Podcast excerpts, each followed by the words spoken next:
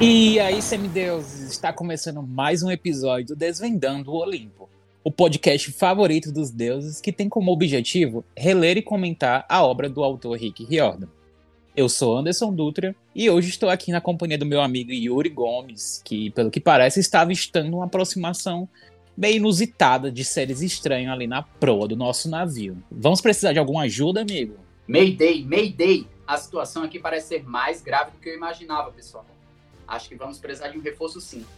Recebi um spoiler e parece que tem uma feiticeira astuta prestes a cruzar o nosso caminho. Mas pelo que eu fiquei sabendo, ela não se formou em Hogwarts. Isso procede? Olha, eu acho que essa bruxa que vem aí, até Voldemort ficaria com medo dela. Mas vamos ver por aí o que, que nisso vai dar. Hoje no nosso episódio estamos sem o nosso amigo Pablo. Ele foi chamado aí para uma outra missão lá no acampamento mas no próximo episódio ele estará aqui com a gente novamente. Lembrando que no episódio de hoje iremos comentar os capítulos 11 e 12 do livro Mar de Monstros. Mas atenção, se você é um semideus e está ouvindo isso, aconselho você desligar esse áudio agora mesmo. Mas se você é uma pessoa normal que está ouvindo isso, pois acha que é apenas um podcast, ótimo. Continue ouvindo. Só não diga que eu não avisei.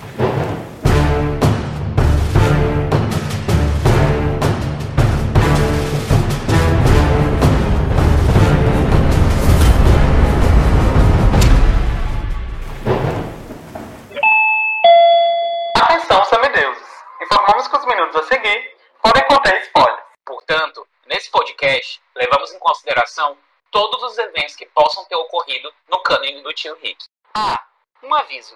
Os nomes dos personagens podem sofrer alterações de pronúncia. Desejamos a todos uma boa aventura. Para dar início aos nossos trabalhos, temos aquele nosso momento especial com nossos ouvintes, onde respondemos perguntas e curiosidades sobre o Riordan Vest de uma forma geral. Lembrando que, se você quiser ter a sua pergunta respondida aqui por nós, basta preencher o formulário, é bem simples, ele está aqui na descrição do nosso episódio. E quem sabe na próxima semana não respondemos a sua pergunta. E esse é o quadro Correio de Ela. A primeira pergunta é da Camila, ela é da cidade de São Paulo, e a pergunta dela é a seguinte: Um dia vi sobre inclusões do Riordan Verso, é incrível. Mas o Rick já disse algo sobre o vitiligo. Seria incrível se criasse um personagem com esse aspecto. Traria mais uma inclusão para essa série tão incrível.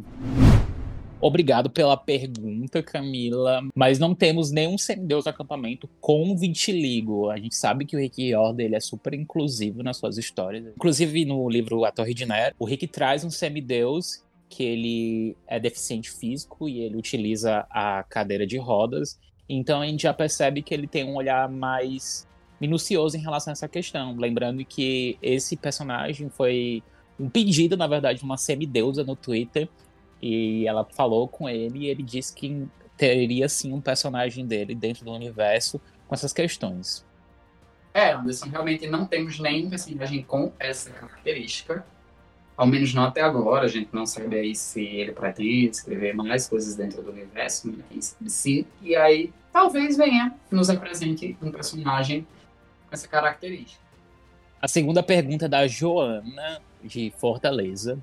E a pergunta dela é, é a seguinte: Olá, queria saber a opinião de vocês. Qual outra mitologia vocês gostariam que o tio Rick escrevesse para aumentar o Riordan Verse? Eu gostaria do folclore brasileiro. Ia ser show. Adoro o podcast, vocês fazem um lindo trabalho. Muito obrigado, Joana, pela sua pergunta e pelo elogio. Mas eu vou concordar com você. É, recentemente foi lançado uma série da Netflix, Cidade Invisível, inclusive recomendo muito para você que está nos ouvindo e gosta de mitologia, que gosta dessas coisas místicas. É uma série muito boa, produção brasileira que trata aí do folclore brasileiro. E quando eu comecei a assistir a série, é, na minha cabeça despertou muito isso, que eu ia achar muito legal se Rick Riordan escrevesse alguma coisa voltada para esse universo mítico brasileiro. A gente sabe que a gente tem muitas lendas, a gente tem muitas coisas é, tradicionais da nossa cultura brasileira, então seria algo muito interessante de ver sendo escrito pelo Rick Riordan, já que ele tem um domínio muito bom e um aspecto mais sacadas bem interessantes de escrita. Apesar de que, nesse contexto, eu acho que seria mais provável algum autor brasileiro, algum autor nacional, escrever e lançar pelo Rick Riordan Presents, né? Que é a, esse selo que ele lançou para que pessoas de diversas culturas que quisessem e pudessem realmente falar com propriedade sobre a história do seu povo, sobre é, as crenças, sobre a mitologia de forma adequada. Eu, achei, eu acho esse selo fantástico. Inclusive, por favor, editoras, tragam esses livros pra gente. E eu acho que seria interessante nós temos um escritor que ele não está aqui no episódio de hoje, né? Mas quem sabe, Pablo, cabe a você, quando você estiver ouvindo isso, entrar em contato com o Rick Riordan e escrever sobre o nosso folclore e lançar pelo Rick Riordan Presents. Já pensou, gente? Eu fiquei agora pensando nisso. Já pensou Pablo sendo lançado aí no selo do Rick Riordan? Seria uma ótima. E essas foram as perguntas de hoje. É sempre legal esse contato que a gente tem direto com vocês. Uma forma também da gente se aproximar mais ainda dos semideuses. E sem mais delongas, vamos dar continuidade agora com os comentários do capítulo 11 e 12.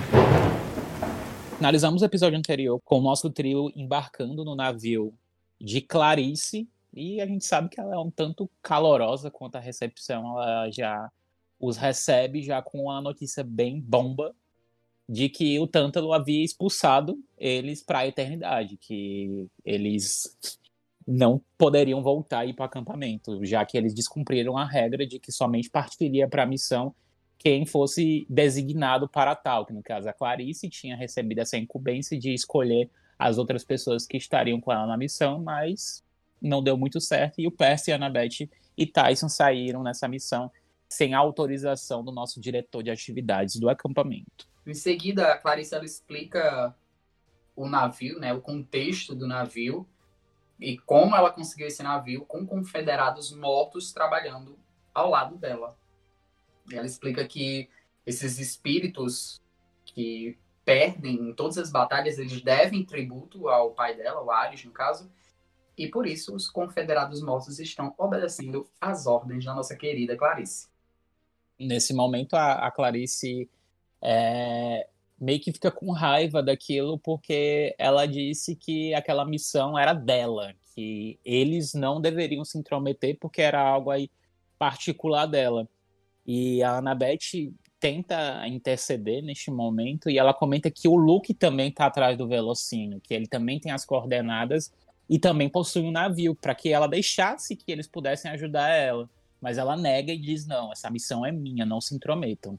Eu acho até um pouco de arrogância, né, da parte dela, mas é uma característica bem marcante do, da personagem. E o Percy fala que o Tântalo está usando ela, que ele não tem interesse nenhum que ela conclua com essa missão de forma adequada. E mesmo assim, ela mantém a ideia de que ela deve prosseguir sozinha aquela, aquele tipo de comportamento de uma filha de Ares, né? Aquela coisa mais agressiva, eu vou e eu consigo, mas ao mesmo tempo a gente percebe uma certa fragilidade da Clarice. A Clarice ela tem essa imagem de ser indestrutível, mas a gente percebe que lá no fundo de Clarice ela tem assim um pouquinho de sensibilidade. E eu achei bem interessante essa parte, porque é, aqui é a primeira vez onde ela menciona sobre a questão de que o oráculo disse algo para ela que ela fica meio assim de, de levar em consideração. Ela não diz o que é que o oráculo disse, ela sempre fala assim, não me importa que o oráculo, e ela não chega a concluir essa frase dela, mas a gente já percebe que tem alguma frase dentro da profecia que foi dita para ela que é um ponto chave para que ela não conclua a, a missão dela. Após isso, ela despacha o, o Percy, a Beth e o Tyson para alojamentos. Ela diz que por enquanto eles são convidados, né? Por enquanto. E aí o Percy tem um novo sonho com o Groover, em que ele é pego desmanchando o véu, né? Polifemo pega esse ele no flagra, né? Que já desconfiava de que ele estava desmanchando esse véu que ele usa como artifício para adiar esse casamento que ele vai ter com, com o Polifemo. E aí o Polifemo encontra ele no ato de desmanchar o véu e oferece a ele um fio especial, uma lã especial que não pode ser desmanchada, ou seja, o tempo que o Groover conseguiu protelando acabou, agora ele tá ali com o pezinho no altar, prestes a botar uma aliança. então o tempo tá acabando. Ele não tem mais como fugir. Foi pego no pulo aí direitinho. Pego no pulo. E aí, Anderson, eu acho super interessante, eu gostaria de frisar que esse ato do, do Groover desmanchando o véu é mais um, um ponto conectivo que o, o Rick faz aí entre o livro dele, O Mar de Monstros, e a Odisseia. Eu já tinha repetido isso em outros episódios, que a Odisseia e Jazão e os Argonautas são duas histórias que se misturam muito dentro do contexto desse livro. E essa referência específica à Odisseia é a Penélope, que era esposa de Ulisses, né, que é o herói da Odisseia. E ela esperou por ele mais de 20 anos, antes e depois da Guerra de Troia. E mesmo sendo muito cortejada, nunca duvidou que ele voltaria para ela. E aí o pai pediu que ela casasse novamente e ela queria continuar esperando. Então ela usou esse artifício. Ela disse que casaria quando terminasse de tecer uma colcha. E aí, durante o dia, ela tecia essa colcha e durante a noite ela desmanchava. E é aí o mesmo estratagema utilizado pelo Groover. É, na verdade, o Rick ele não dá um ponto sem nó. Tudo tá, tá, de certa forma, conectado com a mitologia, mas isso é um ponto realmente importante dentro da história, porque a gente percebe que realmente tem essas semelhanças que são bem interessantes a gente ter entre o mito e a história do Rick Riordan. Dentro desse sonho, eu acredito que uma parte importante dele é porque a gente tem um, uma visão maior sobre detalhes de como é a, a ilha de Polifemo. Isso lá na frente vai ser importante para o reconhecimento do PES quando chega no local, mas a gente já percebe que o nosso Ciclope Polifemo ele tem vários itens colecionáveis e curiosamente eles na figura de carneiros. O PES é visto também um chão cheio de ossos e ele deduz que, no caso, seriam o osso dos sátiros que foram à procura de Pan e que acabaram sendo mortos por Polifemo. E além disso, a gente, com esse vislumbre que ele nos dá da ilha nesse momento do sonho, a gente percebe Percy descreve uma ilha fantástica, assim, né? Árvores frondosas, uma ilha de aparência magnífica. E aí já pode se atrelar ao poder que o Velocino exerce sobre aquele lugar onde ele está, né? Que tudo se transforma próspero, tudo é próspero naquele lugar. E o PS, durante esse, esse momento que ele visualiza o, o Velocino, ele fala, ele reforça muito sobre essa questão de sentir o poder que irradia desse, desse Velocino e conclui que essa é uma das causas que pôde atrair, no caso, os sátiros para essa ilha, achando que era, no caso, o poder de Pan. O Groover também tem uma sacada bem inteligente aí durante esse sonho do Percy, porque ele pergunta ao Polifemo quais seriam os desafios de alguém que tentasse invadir a ilha, né? E o Polifemo deixa aí no ar uma suposta ameaça para invasores e diz que depois dele passar pelos por essa ameaça, né, por esses bichinhos, teriam que enfrentar o próprio Polifemo. E aí o Percy acorda com as sirenes do navio.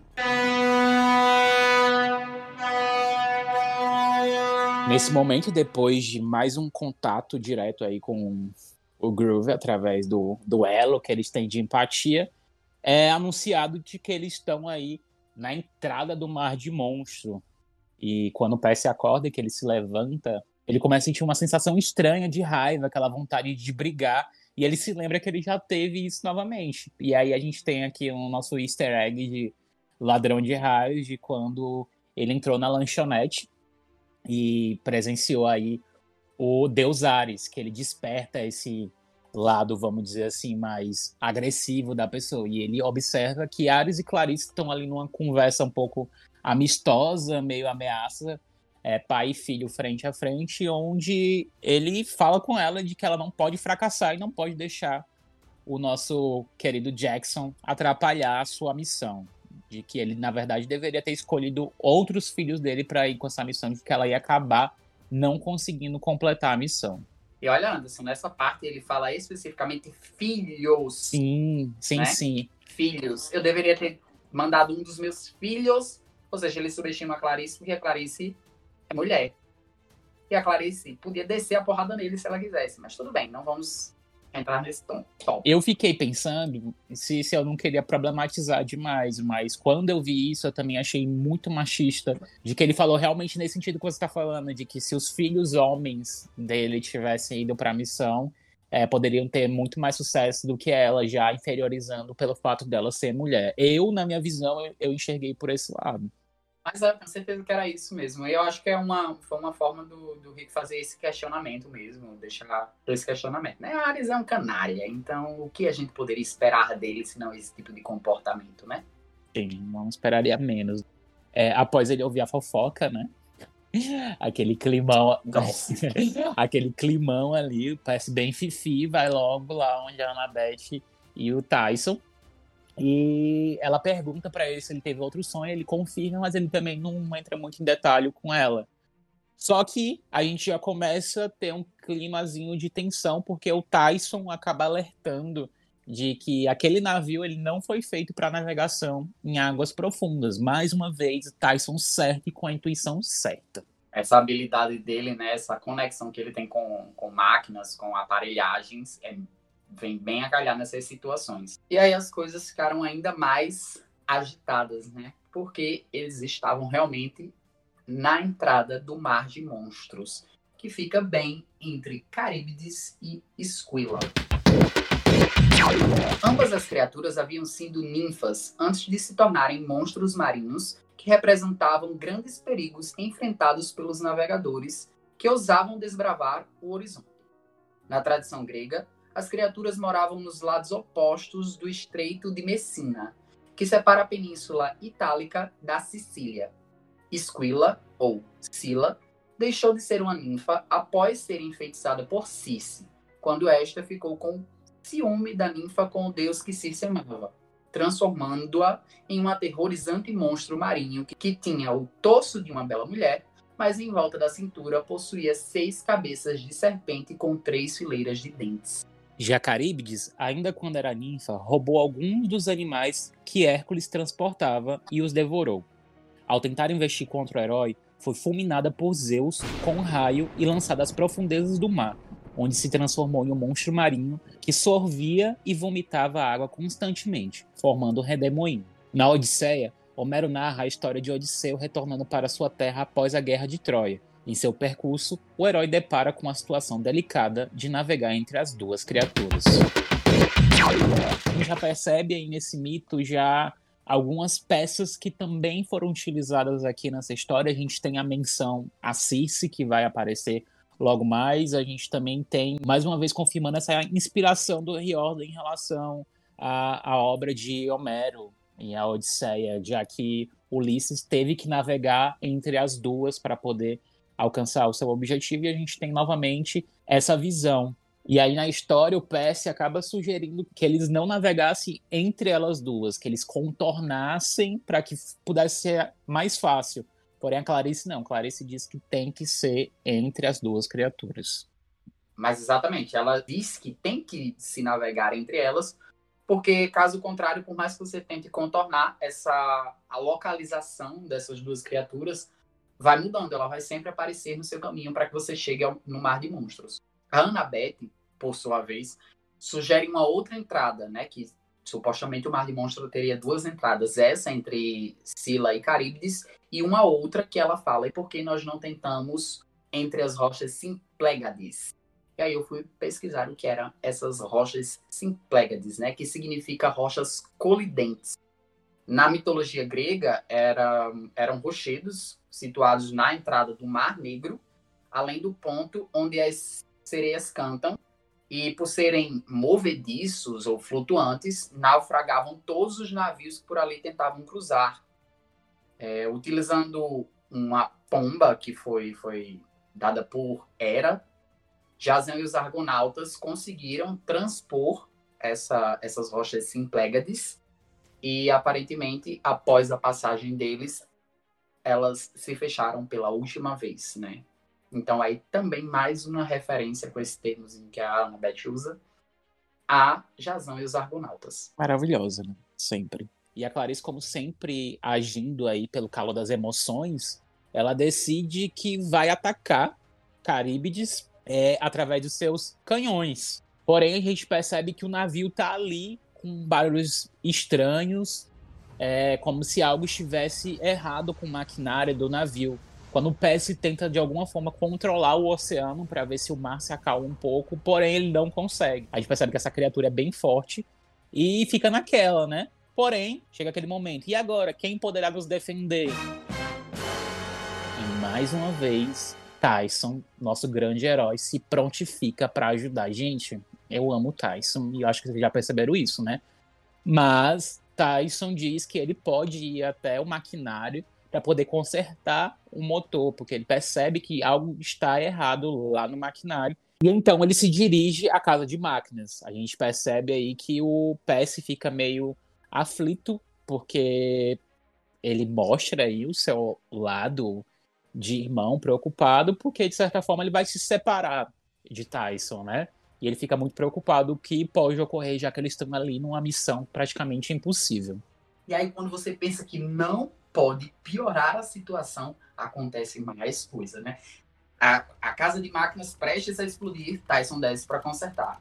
Clarice atacando com bombas a Caribes a Caribes começa a regurgitar essas bombas, mandar essas bombas de volta. Não tem efeito nenhum.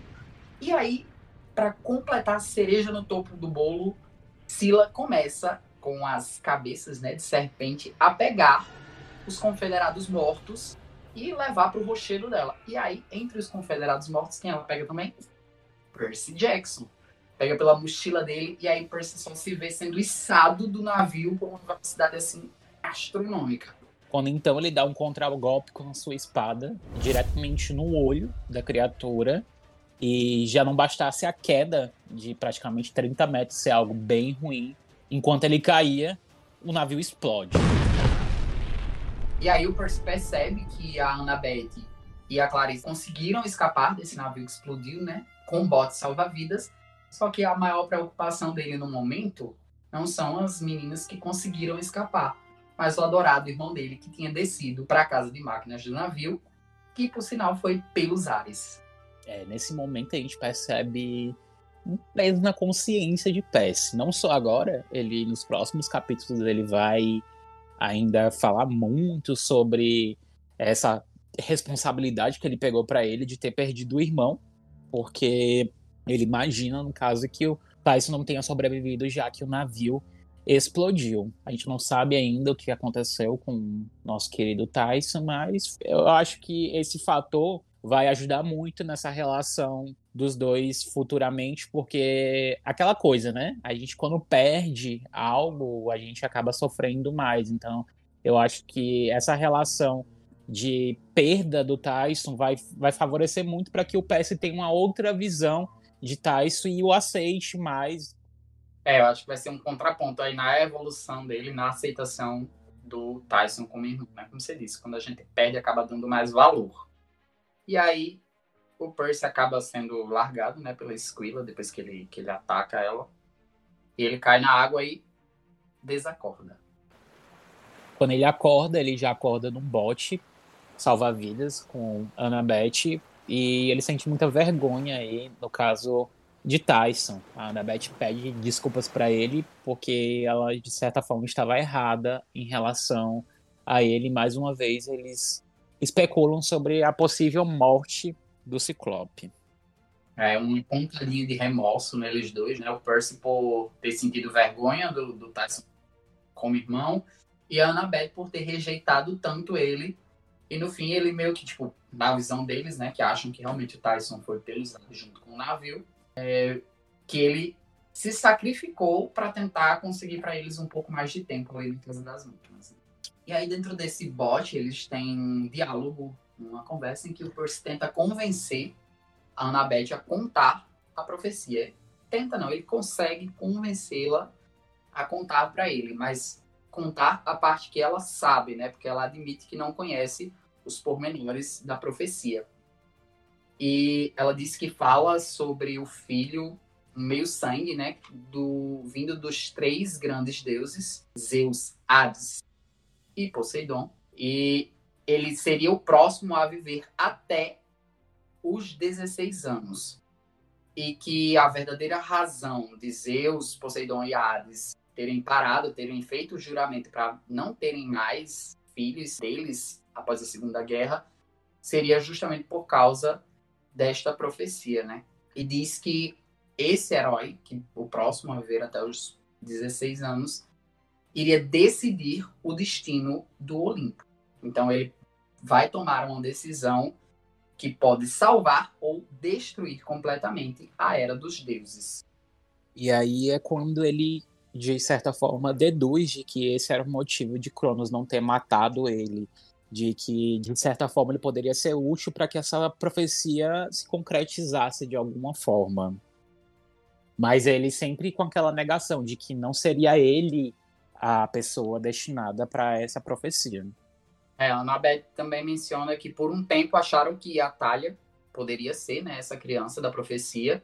E a gente sabe que todo, todo esse rolê do Velocino de Ouro, toda, toda essa artimanha é um plano de Cronos para colocar mais peças no tabuleiro, que seria a Talia de volta e sendo cogitada como uma possível heroína ou vilã, né? Que poderia galgar aí esse espaço dessa criança da profecia.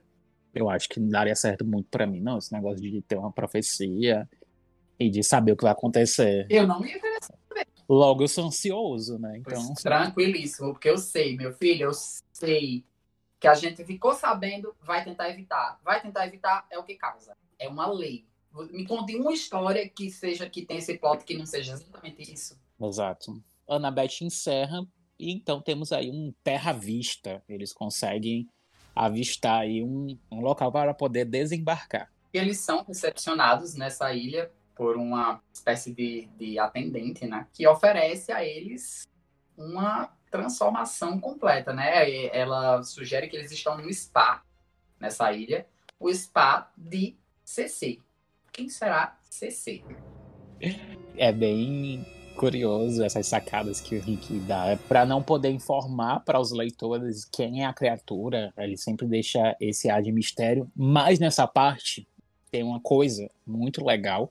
Essa atendente falada, na verdade, é a Hila, que recebem eles, e a gente sabe que Hila é, um, é, é tipo assim, é um marco dentro de Heróis do Olimpo, já um, um easter egg muito grande, que na verdade ela é irmã da Reina, que é a pretora do acampamento Júpiter. Então, lá em Heróis do Olimpo, a gente vai ter a retomada dessa personagem que está sendo apresentada aqui em Mar de Monstros. Então, é uma coisa assim super legal, porque, enfim, Rick Roda sempre conectando histórias. A gente saber que a Hila, no caso, irmã mais velha, filha de Belona, também já está sendo apresentada aqui em Mar de Monstros, é uma coisa assim muito sagaz do Rick Jordan. Olha, sendo bem honesto, Anderson, eu nem lembrava desse ponto. Você acredita? Tanta coisa, tantos detalhezinhos espalhados ali pelo livro que esse ponto específico da, do parentesco né, da, da Hila com a Reina me passou totalmente despercebido. Eu estava muito ansioso, na verdade, em ler esse livro, justamente por essa parte para mim relembrar é, essa passagem. E a gente sabe que depois ela vai se tornar a rainha das Amazonas, então mais um ponto aí para nossa atendente. Mas vamos continuar aqui com a história.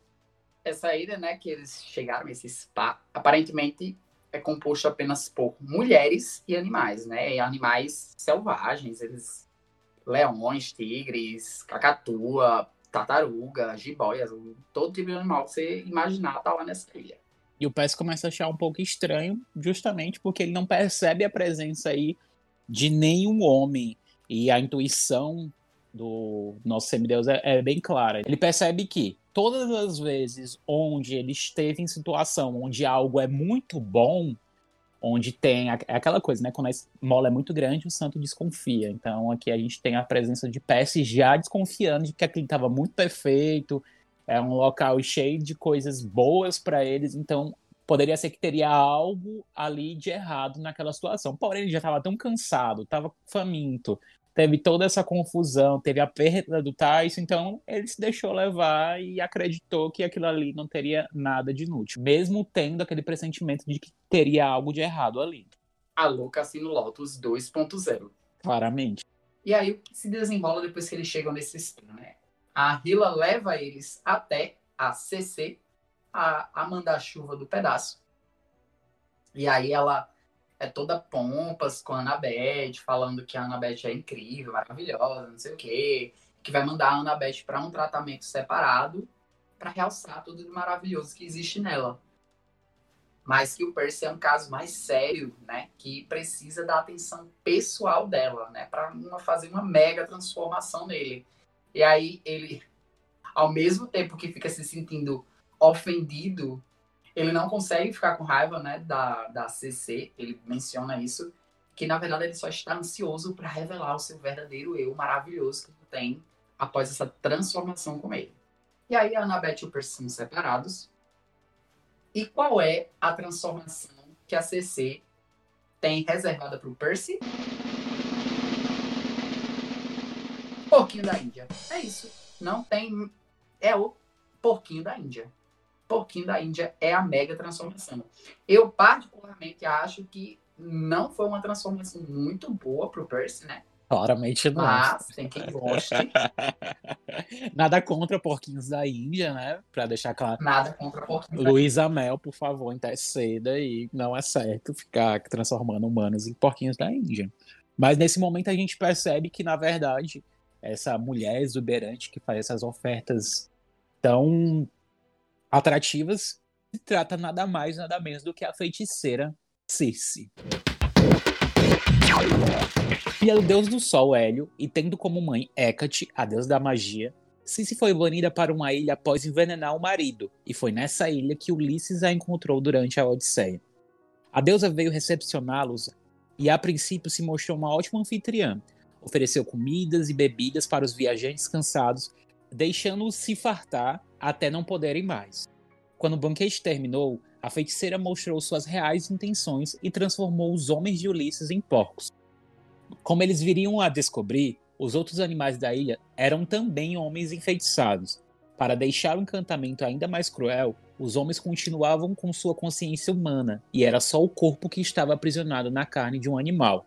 Para vencer Circe, Ulisses contou com a ajuda de Hermes, que lhe ofereceu uma planta que o deixava imune à magia.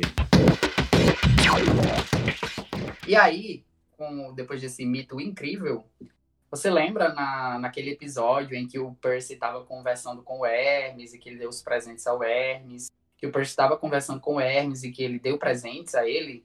E aí eu disse que ele deu um pacote de pílulas. E eu falei, olha, eu estava pesquisando aqui, tem um negocinho aí com essas pílulas que depois que eu descobri, explodiu minha mente. O que foi que o Hermes deu ao Percy? Vitaminas. E o que é que tem dentro dessas vitaminas? Algo que o deixa imune à magia. Mas aí, para chegar nessa parte, a gente tem que voltar um pouquinho. E aí, quando a Annabeth chega até a sala onde ela tinha deixado a CC, a Cici, no caso, com o Percy. E aí ela chega e se depara lá com uma gaiola, né? Cheia de porquinhos da Índia, mas nem o sinal do Percy. E aí ela pergunta, cadê o Percy? E aí se diz, ah, não se preocupe com o Percy, tá passando por uma transformação. Ela, não é bem assim. Aí ela, ah, você quer saber? O Percy agora é um pouquinho da Índia, mas não se preocupe com ele. A gente vai mandar ele para uma escola primeiro, ele vai se divertir com as crianças, tá tudo ok. Annabeth, fique aqui, vou te instruir, sabe? Vou transformar você numa feiticeira ela dá a entender que tá caindo ali na história de Cici, que realmente é, talvez eu fique aqui nessa ilha e me torne uma feiticeira como você, porque a Cici diz que para uma mulher ser relevante dentro dessa história mitológica, ela tem que se tornar uma feiticeira, né? E então a Annabeth pede ela ali um momento para que ela fique só, ela poder decidir se ela ficaria na ilha ou não. Só que a gente sabe que ali claramente é uma ideia da Annabeth, ela poder arranjar alguma ideia de poder salvar o seu amigo Percy. Porém, quando ela olha ali na gaiola, ela não consegue identificar qual daqueles é o Percy. Então, o que, ela faz? Ela olha ali, ela percebe que ela tá com o frasco de multivitaminas que foi dada pelo Hermes e ela toma uma pílula. Quando ela tá tomando essa pílula, Cici entra já querendo saber o que é que tá ocorrendo ali naquele local. A chamada barraqueira, né? Meu filho, é tiro, porrada de bomba, é, é feitiço de, de Cici sendo jogadinha na Beth, o feitiço não pega porque ela está com a pílula, Cici se revolta com essa pílula maldita, amaldiçoa Hermes, e aí a Annabeth bota a faca na garganta de Cici, é uma ameaça pra lá, ameaça pra cá. Qual dos porquinhos é o Percy? Cici diz que não vai dizer, a Annabeth, ah, não vai dizer não? Aí ela pega o frasquinho e tá, bota lá, joga no para todos os hamsters, quem quiser que coma, quem o Percy quiser que lute, porque se imagina que o Percy não consegue comer, porque aquela ruma de porquinho da Índia morrendo de fome, desesperado. Ai, meu filho, é um Deus nos acuda ali no meio do negócio. Percy, felizmente, consegue comer uma das pílulas e alguns outros porquinhos da Índia também conseguem comer e voltam a ser humanos. É, dentre esses porquinhos da Índia que se transformam, a gente tem também mais uma vez a menção de um personagem, vamos dizer assim, famoso, que no caso é o Barba Negra. Barba Negra também teria virado um porquinho da Índia transformado por Circe, e a gente sabe que o Barba Negra é um dos navegantes mais famosos da história da navegação, tem várias histórias dentro desse universo pirata, então o Rick trouxe aí Barba Negra para fazer uma participaçãozinha especial dentro dessa confusão que foi com Cici. Mas graças a Deus, Percy conseguiu ser transformado novamente em semideus. E aí, esses piratas que voltaram a ser humano também, junto com o Percy, saem correndo em disparada em direção a Cici, né? Tentando fazer um, um verdadeiro pandemônio ali na ilha. Cici sai correndo também. E Percy olha pra Annabeth e, ó, vamos fazer igual a água em copo furado. Vamos vazar daqui agora. E eles chegam no pier, né? No meio dessa confusão toda. E lá tem um monte de navio aportado. E o PS, novamente, com sua sensibilidade, ele sabe que aquele navio que tem ali escrito A Vingança da Rainha Ana era o navio que eles deveriam escolher para poder zarpar e fugir daquela ilha.